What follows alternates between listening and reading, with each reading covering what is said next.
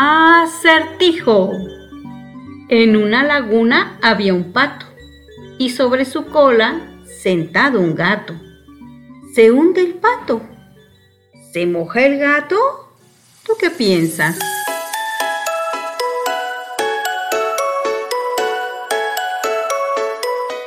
Historias del mundo para contar. Una hora en la que vivirás múltiples vidas en diferentes espacios y tiempos. Historias del mundo para contar. Escucha, imagina y disfruta. Comenzamos. Muy buenos días, tengan todos ustedes. Mi nombre es Sara Cepeda y les agradezco enormemente que nos permitan ingresar a su hogar, a su trabajo, a su espacio a través de esta radiodifusora de Radio Tecnológico de Celaya, a través del 89.9 de su FM, una radio cultural, una radio que trata de aportar lo bueno, lo bonito de todo lo que el ser humano hace, ¿verdad? Y en este programa de Historias del Mundo para Contar, pues cotidianamente tenemos historias que contar de diferente índole, pueden ser historias literarias, historias políticas, historias este, de ciencia, ¿no?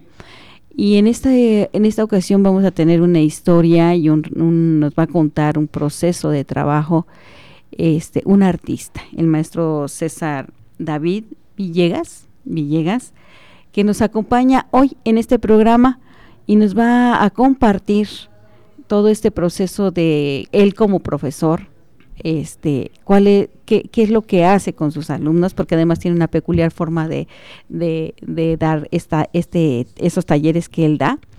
Y bueno, pues no, sin más preámbulo, muy buenos días, maestro, ¿cómo está? Hola, Sara, buenos días.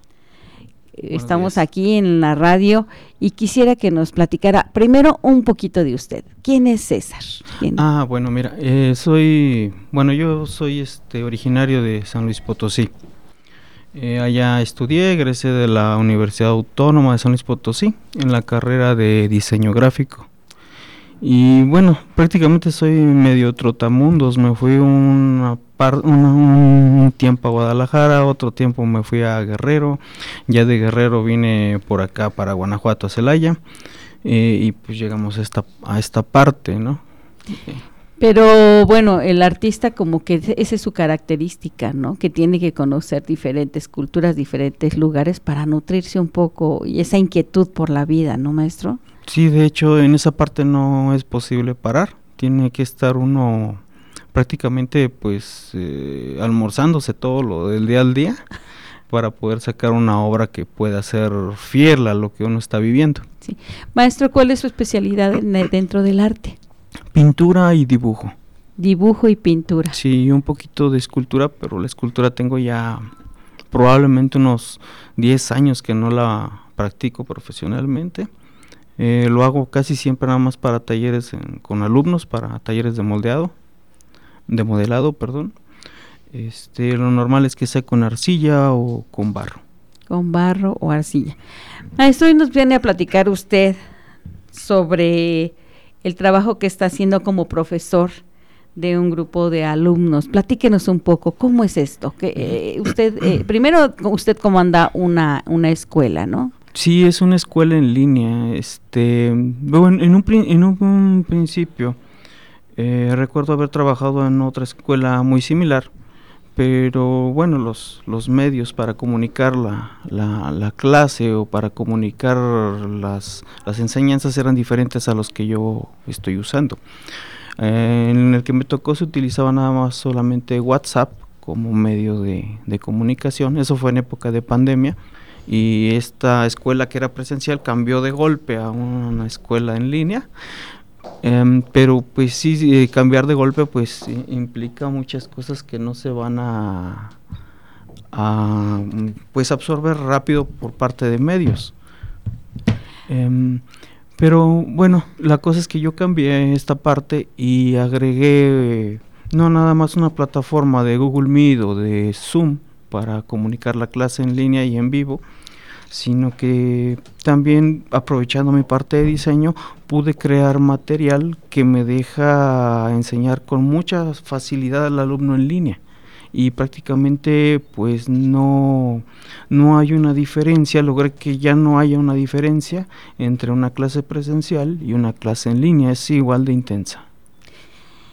Pues esta escuela se tiene como nombre Vanguardia, maestro. Correcto. Vanguardia y precisamente usted va a la vanguardia de estar dando estas clases en línea, que efectivamente fue un fue un momento en la pandemia en el que nosotros tenemos que, tener eh, la, la imaginación, el impulso, la iniciativa de cómo proseguir comunicándonos, cómo proseguir nuestro trabajo y Vanguardia, pues fue a la vanguardia porque daba talleres en línea. Maestro, ¿y qué experiencia? Que, eh, en esta escuela tiene un temario, tiene todas las, las eh, digamos, eh, todas las materias, la currícula que debe tener cualquier otro cualquier otro instituto, cualquier otra escuela de arte? Eh, sí, sí lo tiene. Este, bueno, me basé yo en la currícula que tiene la Universidad Autónoma de San Luis Potosí. Sí. Y muchas de las experiencias que tuve con los profesores y su forma de enseñar, prácticamente yo la aplico. Eh, un punto que es diferente a lo mejor en otras escuelas de arte plástico es que yo le mezclé, le agregué la parte de diseñador. Tienen conceptos, tienen formas de hacer las cosas como un diseñador los que son los que son mis alumnos. Son bastante precisos a la hora de definir una imagen, utilizan diferentes armas como retórica, semántica, sintaxis visual, el concepto que es el motorcito en el cual nosotros nos basamos para hacer un proyecto. Va, pues bueno, pues entonces pues vamos a invitar a la gente a que busque en el en redes sociales Escuela de, de Escuela de Arte Vanguardia. Sí, nos encuentran como ACA Vanguardia, es un perfil de Facebook y también nos encuentran como Academia Vanguardia en una OnlyFans, pero OnlyFans, perdón, este página de esos de fans, que es no es perfil, pero eh, Academia Vanguardia o ACA Vanguardia. en Facebook. En Facebook. Maestro, y, entonces usted, ¿cuándo inició este proyecto de, trabajo en línea? más o menos en qué fecha empezó a...? Mire, eso se, se fundó en el 2021, justo cuando estaba pandemia y que la gente no podía salir. Ahí fue cuando yo ya tenía, yo ya había salido de la otra escuela con, en la, con la cual pude cooperar tenía como unos ocho meses y ya había madurado mucho la idea de cómo quería yo las clases y a mí me agradó la parte de en línea también por cómo es la ciudad de Celaya. Mucha gente se preocupa por salir a la calle y pues regresar en dos piezas o en tres piezas o en una que sería lo mejor. Claro. Em, y bueno, cuando vi que esto podía ser en línea y que uno podía estar aprendiendo desde la comunidad de la casa con un café, se me hizo bastante bien hasta para mí. Claro. 2021, estamos en el 2024 y en marzo, marzo, abril, usted cumple ya tres años en este trabajo. De esos tres años, eh, ¿cuántos alumnos han pasado por, por vanguardia? Mm, bueno, uh, tener la cuenta sería difícil porque algunos no terminan los talleres. A veces se dan cuenta que pues a lo mejor no es lo que ellos lo que ellos estaban buscando. y, y, hay otros que se quedan y ahorita de los que van avanzados son seis en total, no, cinco en total. Cinco. Cinco. ¿De cuánto tiempo es el, el la escolaridad? La escolaridad son tres años, o sea, ya, ya, van a cumplirlos, pero ellos van a tardar un poco más por algunos parones que hemos tenido que no teníamos previstos. Claro. Sí, por ejemplo, eh, nosotros en Semana Santa paramos porque muchos de los alumnos pues van a hacer sus actividades. Claro. Este, en diciembre también paramos y por ejemplo, cuando tenemos exposición, que es el caso de en unos días, pues también llegamos a parar a unas dos semanas. Todos esos parones nos generan un retraso. Claro. Maestro, y, y esta, eh, usted menciona que hay exposiciones. ¿Ya tiene usted, ha tenido usted exposiciones con sus alumnos? Sí, empezamos en Casa de Cultura en Celaya. Creo que si no mal recuerdo, eso fue como en junio o julio. Este, Del 2023. 23, sí. Y luego nos fuimos a Yuriria. Sí. A Yuriria en la Universidad de Guanajuato pudimos este celebrar lo que fue el aniversario de lo que es Yuriria como pueblo mágico y aparte se juntó con el aniversario del campus de la de Guanajuato en Yuriria. Ah, qué bonito. Y ahí pudieron exponer estos chicos y ahora y ahora pues van a su compromiso que ya tenemos previsto desde hace año y medio, ya el compromiso fuerte, y va a ser en la ciudad de Guanajuato. ¿En qué, en, en qué lugar? En el Santo Café. En el Santo Café, Café Santo, que está ahí en la calle de Campanero, ¿verdad? Ajá, número 4. Número 4, sí. Si ustedes no recuerdan, no saben dónde es el Santo Café o la dirección, es un café que está del Museo Iconográfico del Quijote, donde está el Quijote afuera, camina usted hacia, no, no hacia el Jardín Unión, sino en sentido contrario, y va usted a encontrarse la calle Campanero y el Santo Café es donde está un puentecito. Sube usted por arriba para llegar al Santo Café, sí, ¿no? sí, correcto, por la rampa. Por la rampa, que era el antiguo camino de Guanajuato, esa rampa. Por ahí bajó Hidalgo, creo. Por ahí estuvo. Bueno, vamos a... Son como kilómetro y medio hacia arriba, más o menos. Sí, más o menos, todo ese, todo eso. Pero bueno, el café no está a kilómetro y medio, está ahí luego, no, Sí, sí. es esto, está la gente, justo subiendo la rampa. Sí, sí, son que 30 metros, tal vez 20 metros, por ahí. Bueno, maestro, ¿de dónde son sus alumnos? Eh, tengo diferentes, mire, de aquí de Celaya tengo una sola alumna. Sí. Y otra es de Tamayo Sí. Otro es de Yuriria y esos son los alumnos que tengo de Guanajuato. Eh, y otra chica es de Monterrey y otra es de San Luis Potosí. Monterrey y San Luis Potosí. Ajá. Pues es el, también la, la, la, oportunidad que nos da este tipo de enseñanza en línea, ¿no? Que los alumnos pueden conectarse desde otras latitudes a, a, lo que uno está este, buscando y bueno, y estas chicas de Monterrey y de San Luis Potosí también van a exponer, mandan sus trabajos. Sí, correcto. Sí, me oh. tendrán que llegar esta semana a mediados. A mediados de esta semana ya tiene para exponer en Santo Café en Guanajuato. Sí, correcto. Eso sería el primero de febrero a las 7.30 pm. Bueno, entonces recuerden que tenemos una invitación el primero de febrero a las 7 de la tarde en Santo Café, en Guanajuato Capital. Y no se lo pueden perder porque además Santo Café, pues, este, además de ser un espacio muy bonito, pues usted se puede dar una caminadita por ahí que, que es muy bonita. Y obviamente eh, usted se va a dar cuenta de que el trabajo que está haciendo el maestro Villegas, que es vanguardia desde su, desde su escuela y desde su perspectiva, pues da estos frutos que dicho de paso, me mandó algunas fotos de, de los cuadros de sus alumnos y están muy bonitos están lindísimos, son son figuras humanas, es el cuerpo humano, ¿verdad, maestro? Sí, trabajamos mucha figura humana. Bueno, ahorita es figurativo, porque después de la exposición les estamos viendo ahorita a Goya. Sí. Pero después de la exposición les voy a dar un un cambio a la tortilla y vamos a ver a Marrodco vamos a ver ya abstracción. Abstracción. Maestro, y este, veo que en esta, bueno, hay dos, eh, las pinturas son bellísimas. Uno está, una pintura que es una mujer que se está abrazando a sí misma, está como entre nubes, si no mal, mal veo. O el cielo está en la parte posterior, en la parte de atrás. Otra mujer que está emergiendo del agua, que sus cabellos son azules preciosos. Otra mujer. Ambos son de Carla Carrillo, ella es de Tamayo de tamaño, está muy bonito, de verdad vale mucho la pena que vayamos a ver esta exposición con el maestro César. Sí, a mí lo que me gusta es que eh, ya después de todo el, pues en un principio fue una, pues una moneda al aire. Ahorita ya puedo saber que el sistema que estoy empleando sí sirve. Ya hay frutos ahí y todos esos alumnos que van a exponer son bastante competentes.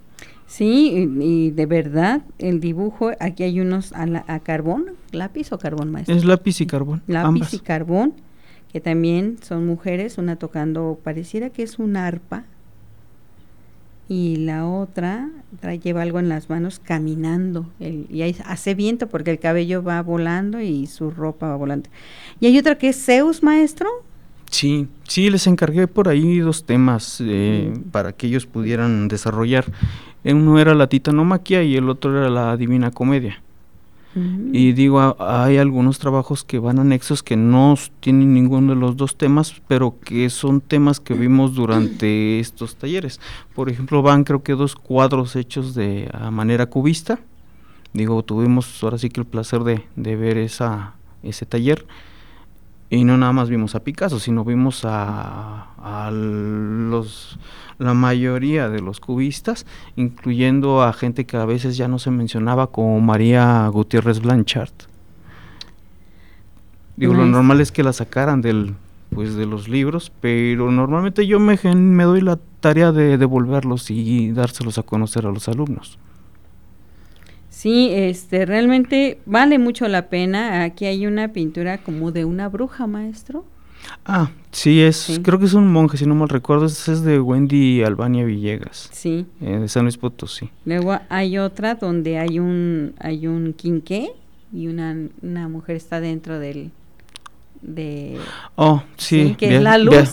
Beatriz, que era la esperanza de Dante. Sí, Beatriz, fíjate. Chistosamente lo hizo Beatriz Gutiérrez, de Monterrey. No me había dado cuenta que, se había hecho el cuadro con su mismo nombre. Ya me di cuenta ya hasta que se lo revisé. pues está muy bonito. De verdad los invitamos a que vean esta exposición, Los Amantes. Esto está precioso, es un beso entre dos jóvenes. Sí. Que es muy bonito. Sí, y atrás trae a Dante con Virgilio este, eh, yéndose hacia el purgatorio. Sí, sí, sí, qué barbaridad. Sí, eh, eh, este él, ese es Josué Escalera, él es de Yuriria. De Yuriria. Tiene mucho eso, que eh, normalmente lo que es la historia principal la pone detrás de la figura que está de frente, se la esconde. Pues está muy, muy bonito. Y tenemos este de un hombre que se está alimentando, esto sobre una mesa. También es de este Josué igual la historia principal está detrás. Ahí tenemos a Lucifer comiéndose a Bruto, a Casio y a este... se me olvida este hombre, el mayor traidor que hay. bueno, bien que lo merece. sí, pues miren, yo creo que este, si ustedes tienen... Eh, Judas. Judas. Si ustedes tienen eh, planes de salir a, Guanajuato el primero de febrero y aunque no los tengan, pues planeenlo. Se van a dar una, una vueltecita aquí a Santo Café y este y de verdad van a encontrar una exposición muy bien muy bien hecha. Los cuadros valen mucho la pena. Eh, de verdad los muchachos tienen esta pues este talento, me encantó este de la mujer que está saliendo del agua con los cabellos azules, me, me fascinó, está muy lindo, porque además la, la expresión de ella es como de, de, contemplación y asombro, ¿no? Sí. Sí, sale del agua y como si estuviera contemplando y asombrándose.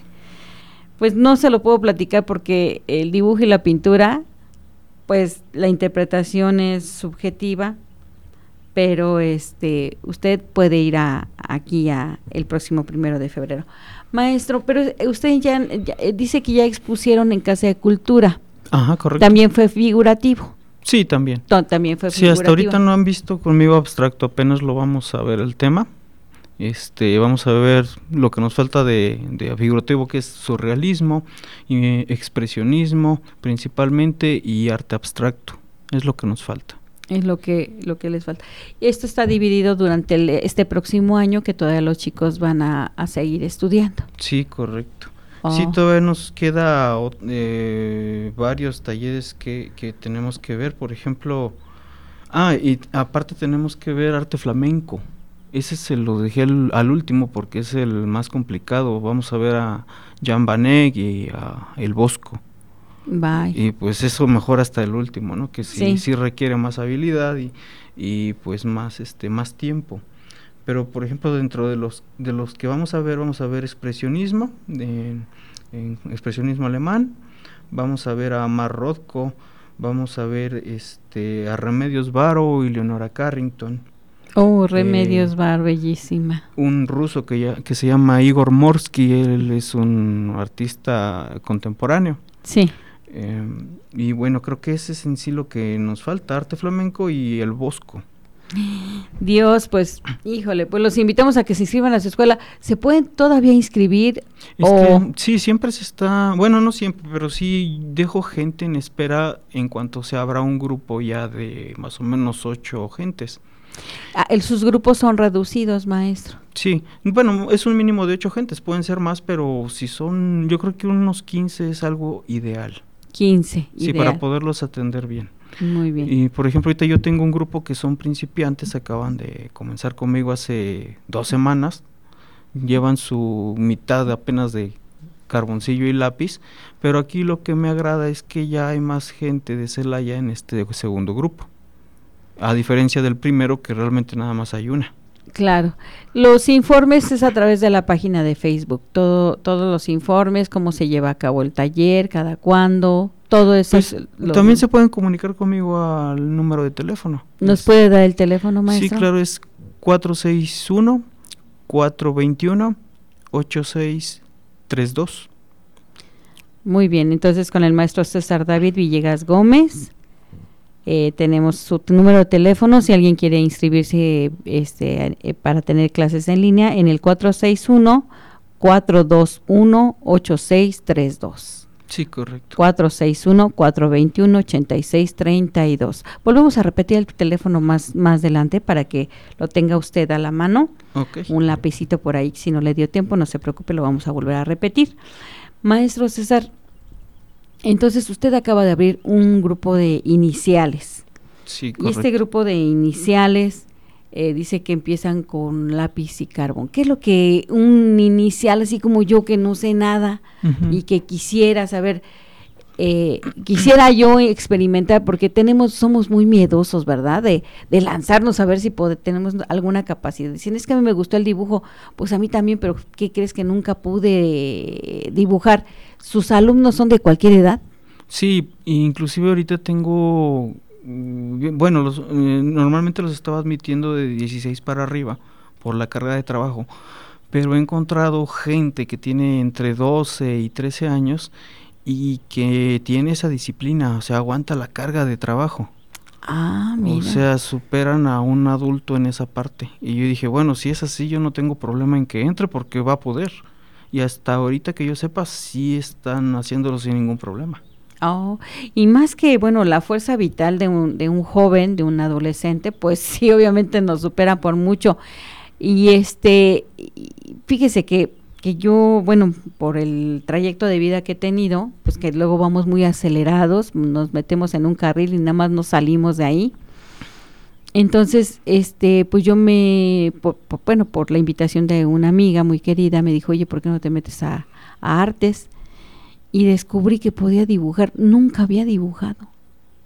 Mm. ¿Eso sucede, maestro? Sí, muy seguido. Mucha gente cree que no sabe o que no puede y en el momento en que reciben las instrucciones, tan tan, sucedió. Salió, que sí. Yo quedé impactada, no me lo creía, no, no, no lo creía de verdad porque uno dice, yo lo hice y ve, bueno, ya soy una persona mayor, pero creo que vale mucho la pena que nuestros radioescuchas lo intenten, ¿no, maestro? Sí, realmente eso siempre lo he dicho, no nada más en esto, en cualquier cosa. Si uno desde un principio se mete en la cabeza que no va a poder, de ahí ya la lleva uno de perder. O sea, es un acto que se va a lograr, no va a poder. Sí, no va a poder, definitivamente, pero si uno, si uno tiene apertura para hacer las cosas, a lo mejor puede descubrir buenas cosas que uno no sabía. Y, y, uno es más feliz, ¿no, maestro? El arte nos proporciona eso pues no sé si más feliz, pero por lo menos más consciente de lo que estamos haciendo. Sí, bueno, yo, yo me, como es una sorpresa para uno mismo, uno mismo, no nos conocemos mucho, ¿verdad? Entonces, yo me sorprendí mucho, pero en el fondo sentí, me sentí muy contenta conmigo. Creo que eso es lo que da un poco el arte. ¿O qué? ¿El arte qué es, maestro? Bueno, es que el arte es diferente para cada persona. Para mí es un reto. Es un reto. Sí, yo tengo la o el defecto si lo quiere ver de que cuando yo veo que algo se me algo se me facilita o se me hace muy muy fácil, dejo de hacerlo por aburrimiento, porque sé que lo puedo hacer de antemano. Y cuando algo representa un reto, algo complicado. Algo complicado en ese momento me, me llevo a la tarea de demostrarme a mí mismo que puedo. Maestro, ¿y qué sería un reto? A ver, platíquenos, ¿cómo qué, se qué, retos usted ha, tenido? Que diga yo. Por ejemplo, eh, digo, dibujar y pintar no es tanto el reto para mí, porque eso lo tenía de, de chico. O sea, ya tenía mucha facilidad. Y nada más necesité un profesor que ya me fuera dando las bases, guiando y, llevando por buen camino. Eh, pero lo que sí fue un reto fue la parte del concepto. Aprender a ordenar ideas. Oh. aprender a ver los problemas que hay en la realidad y cómo pasarlos al papel o a la tela en, en el caso que sea dibujo o pintura. Y para esto usted tiene que cultivarse, leer, observar, preguntar, hablar, para que pueda usted generar esos conceptos de esa realidad que estamos viviendo. Sí, normalmente no paro de ver documentales, no paro de ver cosas nuevas, de propuestas de otra gente. ¿Y de viajar? pues de viajar no, no me toca tanto. Bueno, eh, eso lo he hecho, pero por necesidad de cambios de trabajo y cosas así. Pero pues mm, me nutro como se pueda, porque sé que es indispensable. Sí, yo creo que el artista no está excluido de, del mundo, de la vida cotidiana, ¿no? Más bien la expulga la, la es muy meticuloso en verla. Sí, sí, es como, yo la veo a la vida como un pedazo de carne que hay que diseccionar. Oh, qué barbaridad. Yo la veo así. Sí. Maestro, pues vamos a nuestra identificación del programa y continuamos con esta plática tan interesante sobre sus haceres, sobre esta escuela tan, tan novedosa a través de, de, de la instrucción en línea. Y bueno, Continuamos un momento. Vamos a un corte, una identificación. En un momento regresamos a Historias del Mundo para Contar.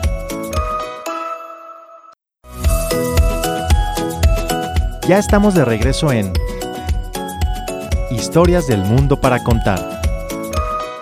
Pues hemos regresado aquí a Historias del Mundo para contar. Estamos con el maestro César David Villegas Gómez, que es, el, es un profesor que tiene una escuela en línea eh, que se llama Vanguardia.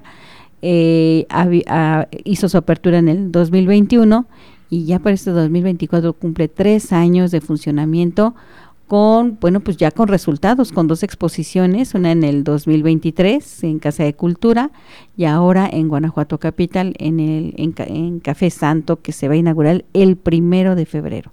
Si usted quiere inscribirse en esta escuela, bueno, pues puede visitar el perfil de Facebook ACA Vanguardia, ACA Vanguardia, así como Academia, pero es ACA Vanguardia este, y ahí puede usted contactar al maestro César directamente en la página o bien llamarlo a su teléfono que es el 461 421 8632 para que le den informes sobre esta escuela eh, que es en línea y que no por ser en línea pues carece de disciplina o carece de temario. Es una escuela que tiene un temario, que tiene un respaldo lo que nos está platicando el maestro César y que, y que bueno, pues ya tiene promesas, promesas de pintores, promesas de dibujantes este, que, que, que van a exponer.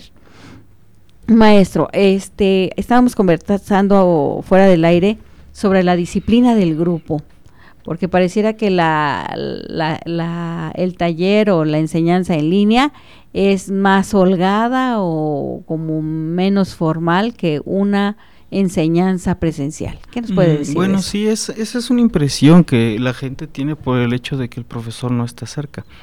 Eh, bueno, pero aquí, por ejemplo, lo que yo les comento, yo entrevisto a los alumnos antes de, de que entren porque quiero quiero estar con la certeza de que ellos van a tener esa disciplina y ese aguante para, para quedarse eh, taller tras taller.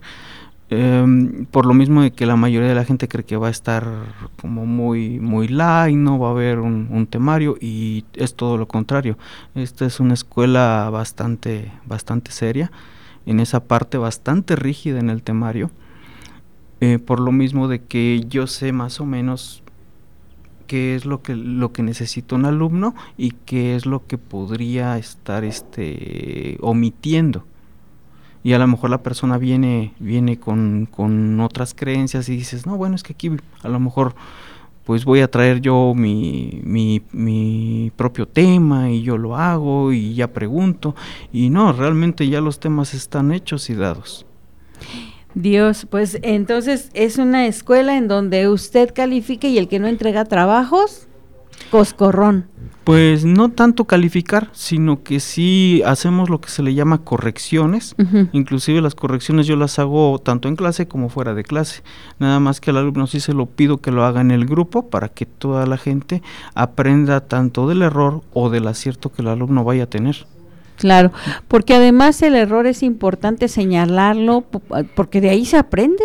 Del error se va aprendiendo, o sea, si uno no lo sabe hacer, termina uno este sabiéndolo hacer pues como aquel experimento de las bombillas de los focos, ¿no? Que fueron quién sabe cuántos intentos de hacer un foco hasta que salió, pero fueron más de 300 intentos. Son 300 maneras de no hacerlo.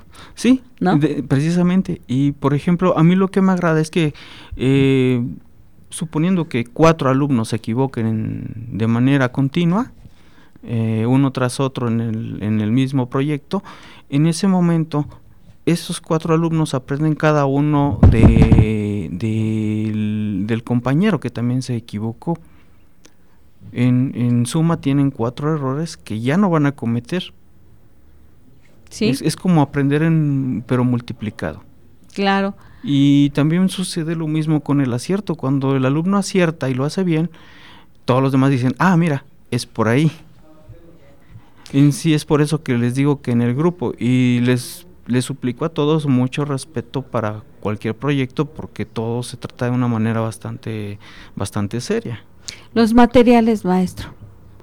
Mm, bueno, los materiales este, varían dependiendo del taller. Lo normal es que en los primeros talleres sea cuando estén armándose de su equipo, porque pues ven las cosas por primera vez. Por ejemplo, cuando ven el, eh, lápiz y carboncillo, pues todo el equipo de dibujo.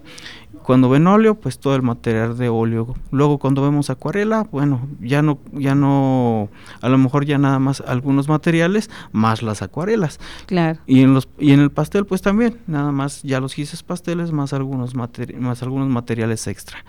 Y después de que pasan ese de pastel, que ya, ya tienen todo el equipo, casi todos los talleres, nada más es renovar lo que a uno se le termina. Si a uno se le terminó el óleo el blanco, a reponerlo y ya.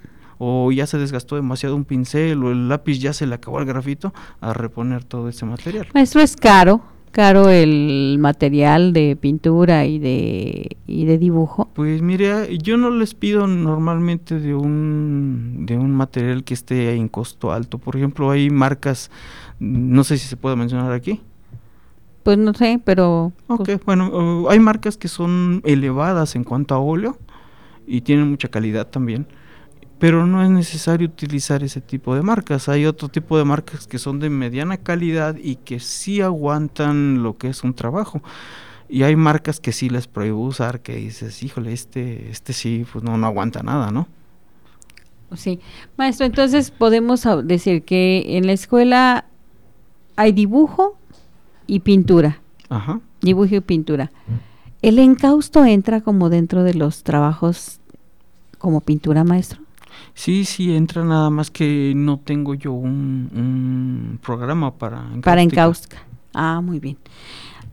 Porque yo más bien lo, veía como mural, ¿verdad? Porque sí, sí, por ejemplo, mural de pintura al fresco eh, también sí podría entrar, pero ah, eso sí, para que vean, eh, a manera en línea es poco práctico. Sí, porque hay que estar en presencial, ¿no? Sí, hay que estar en presencial. Tiene que estar en el muro.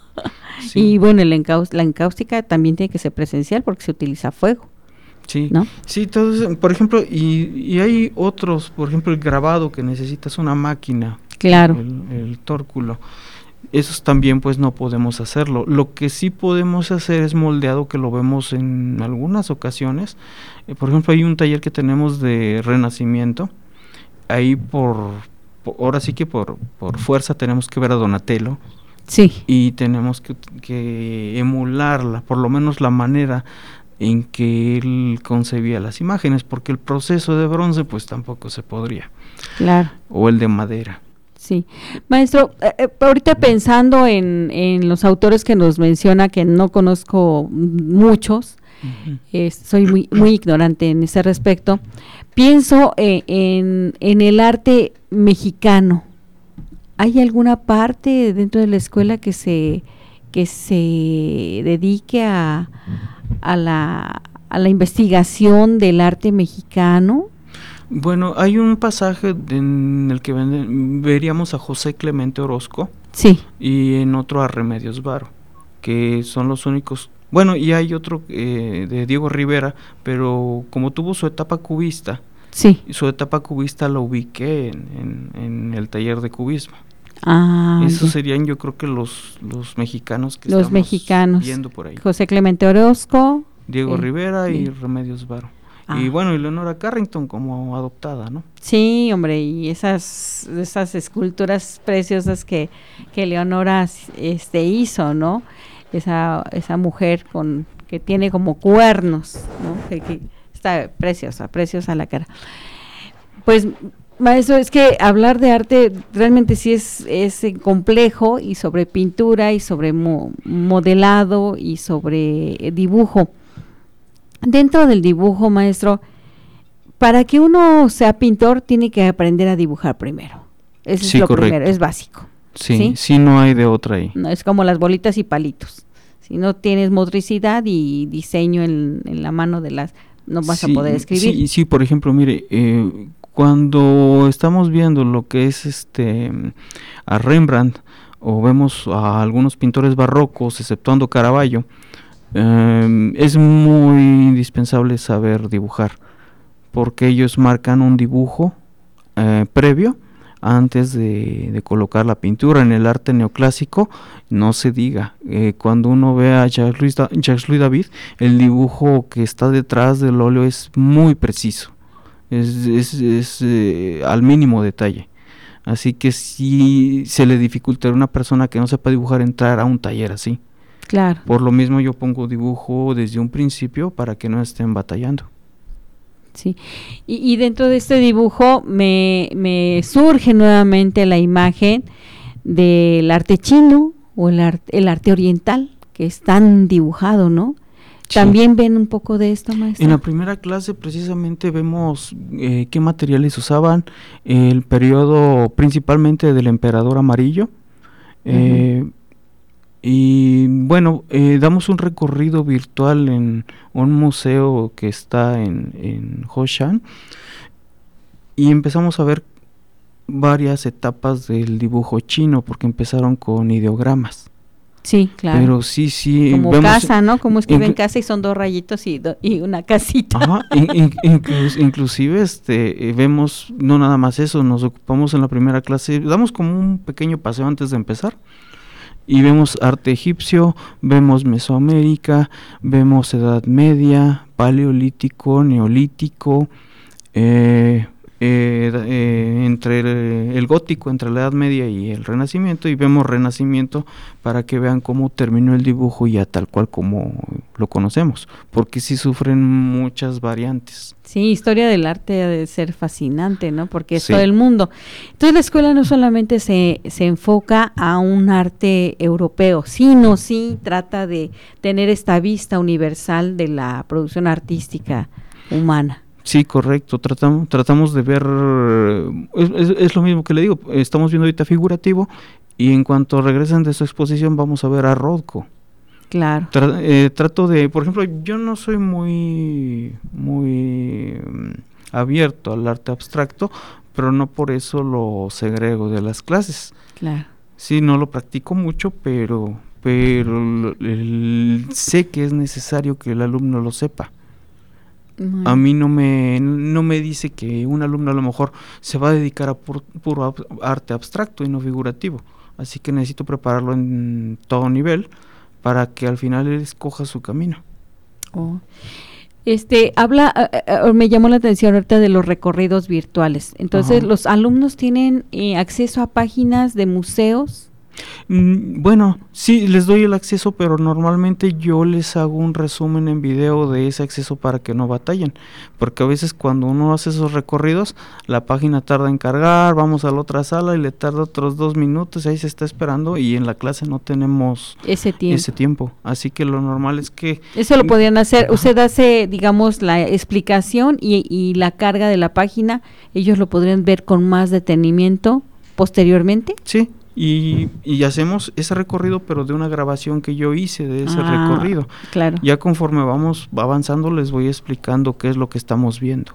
Eh, por ejemplo, también nos metimos en la pirámide de Ramsés II. Oh, y ahí se puede ver varias etapas en el cual se hizo esa pirámide, no se hizo de un centón. No, pues no. este, y podemos ver partes que ya son viejas, unas cuando ya llegaron los romanos, otras donde enterraron a sus, a sus predecesores, otras donde enterraron a su familia. Y hasta podemos ver que hay azul en, en alguna de las cámaras. Y es cuando les comento, le digo, si ustedes ven la azul ahí, quiere decir que los romanos ya llegaron. Porque son los que traen el, material. Azul. El azul. Correcto. Hablando del azul, el azul maya, maestro este azul verdoso que se usa mucho en la península o que se usó mucho en la península, que es un azul espectacular que yo cada vez que veo algunos algunas fotografías o, voy y, veo eso. ¿Qué, ¿Con qué material se hace ese azul, maestro? Bueno, ese es mm, en, parte plantas, en parte minerales. Claro. Eh, los minerales no lo voy a mentir, esos los desconozco. Digo, no me ha tocado utilizar un pigmento de ese calibre Em, digo, lo único que uno puede hacer es este atinar, pero no, no me atrevo a hacer eso. Sí, no, es que, eh, bueno, perdón por la pregunta, pero realmente es espectacular ese azul, no maestro, porque es verde, verde, azul, verde, o sea, es bellísimo este este color y que, que la tonalidad parece ser que solamente es de la región de la península, ¿no, maestro? Sí. Eso. Sí, no, bueno, es que también ya hay muchos minerales, muchas flores que en otros lugares no encontramos. Claro. Por ejemplo, es mucho más árido Europa que, que, América. Que América. No, pues sí, la diferencia es mucho, muy, muy, muy grande. Sí, aquí, por ejemplo, podemos encontrar muy rápido óxidos que no se encuentran allá, colores rosados, eh, naranjas que son más brillantes que el ocre, que era lo que se encontraba en Europa y todo tiene que ver con flora y fauna, bueno, más con flora. Sí, eh, recorrimos el Museo de Historia de ahí de Páscuaro, que está en contraesquina del Templo Jesuita, maestro, no sé si lo conoce, ahí en Páscuaro. Nunca he ido, sí lo he eh, oído, pero no, no he ido ahí. Hay un historiador que hace el recorrido y nos estuvo explicando un poco de las tinturas a partir de, de las plantas precisamente. Eh, se usaba la, el, la resina de los árboles, las plantas, el aceite y un poco de ceniza. No sé para qué, o sea, no, no, no tengo idea de cómo ah, se... de ahí saca el negro. Sí, y, no, y, este, y entonces con eso se pintaban los santos que eran elaborados a, a partir del olote de las, de los, este, pues sí, de los elotes, o sea, desgranaban todos los olotes los iban amarrando y luego los tallaban, y luego los, los, este, hacían una mezcla como de, pues de cal, que no era cal, no me acuerdo cómo, cómo se llama la mezcla, y ya empezaban a modelar sobre el olote y luego ya pintaban. Yo decía, qué maravilla. pues los santos no pesaban precisamente, porque pues imagínate, pasar de un santo de un lado a otro era terrible. Pero entonces uno se da cuenta de tantas, tantas técnicas. Elaboración de, tintas, el, eh, ahí todavía no escarbamos, maestro. Ok, sí, mire, eh, sí les, les hacemos algún tipo de, de clase para que vean cómo era. Como ya ahorita están hechos los tubos, a veces no lo considero muy necesario que lo hagan en, en físico. Claro. Pero sí me ha tocado alumnos que dicen, ¿sabe qué? Es que yo sí lo quiero hacer como a la manera de antes.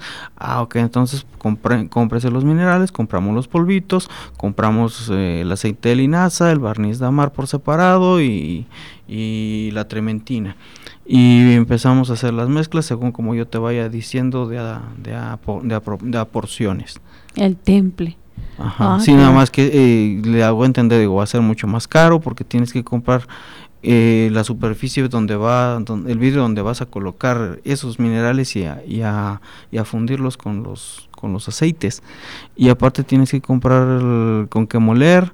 O sea, se te va a multiplicar, el, en un principio se te va a multiplicar el gasto, pero se va a minorar a largo plazo porque es más barato al final eh, hacer un poco de, a lo mejor que le gusta de, de, ah, de azul Prusia, eh, y uno lo hace en físico, lo hace moliendo con los materiales y con poca carga de polvo sale demasiado material y a lo mejor le sale lo, lo que con eso lo que utiliza uno en un tubo grande de óleo, ¿no? Sí, sí, yo creo que eso sí es caro de y, mucho trabajo y mucha labor y mucha disciplina además elaborar las tintas, pero efectivamente pues puede uno tener sus tintas que duran muchísimos años.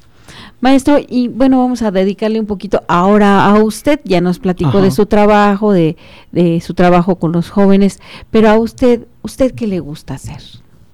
¿Qué le mm. gusta hacer al maestro César? Bueno, no, a mí casi no me saca de, de la cuestión cultural. Normalmente digo, estoy ocupado en mis labores de casa, este, me entreno físicamente y me cultivo. Y se cultiva. Y respecto al dibujo y la pintura, ¿qué, ¿cuál es su tema o qué temas abarca, mm, maestro? Para usted que diga, esto es lo que a mí me gusta hacer en esta, en este, además de que soy profesor, mi desarrollo. Bueno, ahorita desde hace dos años me enfrasqué en un tema de la Divina Comedia y estoy desarrollando varias piezas y esas ya se presentan en el mismo Santo Café. Sí. Ahí en, pero en agosto. En agosto. Es cuando yo tengo que presentar eh, alrededor de 23 piezas. Eh, de mediano eh, formato todas. Sí, maestro. Este, y creo que nada más como unas 5 o 6 de formato pequeño. Oh. Gran formato, ¿a qué medidas estamos, este, de qué medidas estamos hablando? Yo creo que de dos, un, un metro y medio de ancho, por lo que guste. Ah. Santo. Sí, ya cuando es de ancho un metro y medio, dos metros, tres ah, metros. Y es un mural prácticamente. Sí, ya esos ya son gran formatos. Y los formatos que estoy manejando son de 60 por 90, de 130 por 90. Pues es grande, maestro. Bueno, pero eh, más o menos se dice como tamaño mediano, ¿no? En comparación a los a los bastidores de 2, 3 metros. Sí, sí, sí. No, yo digo que ya se parecen murales realmente. Pues mire, este, algo que quisiera usted hablar o decirle a nuestra audiencia.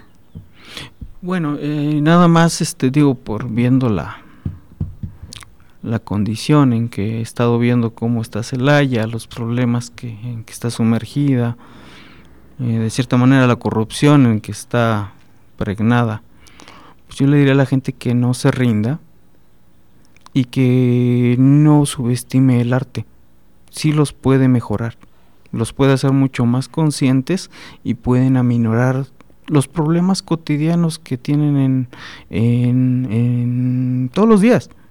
Digo, una persona que, que eh, tiene mejor comprensión elimina problemas, no, no, no se queda donde están.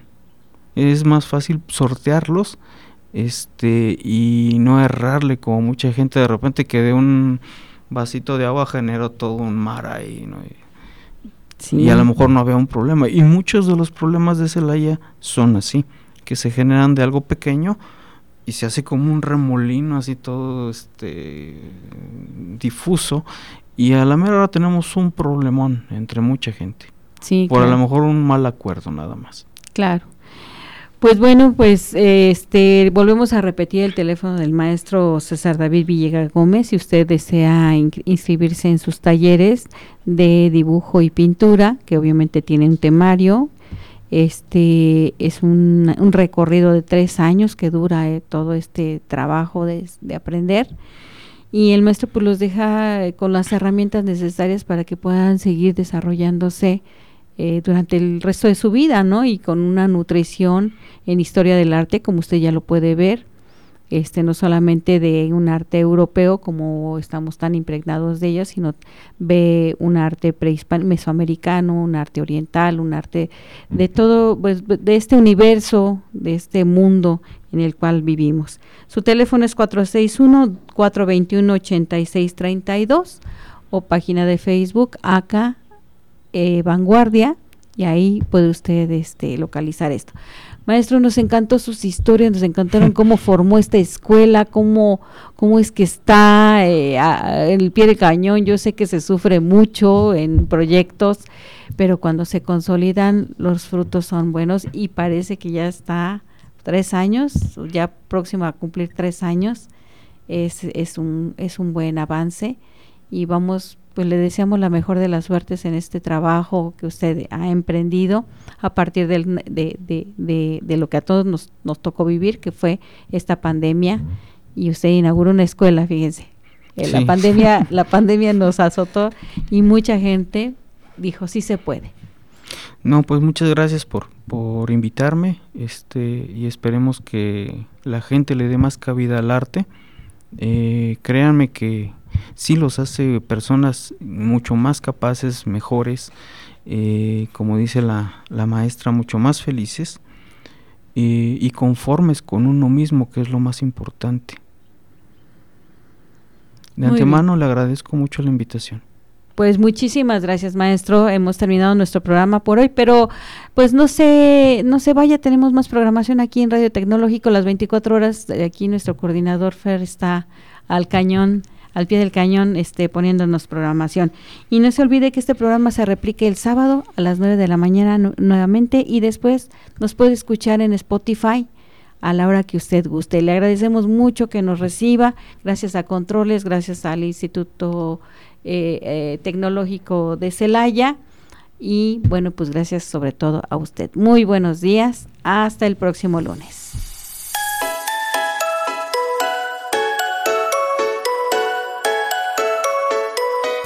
Con esto terminamos por hoy, pero aún hay más en Historias del Mundo para Contar. ¿Sabías que un mosquito aletea mil veces en un segundo? ¿Sabes lo que es eso? Historias del Mundo para Contar. Los esperamos la próxima semana a la misma hora por XHITC. Radio Tecnológico de Celaya a través del 89.9 de frecuencia modulada. El sonido educativo y cultural de la radio.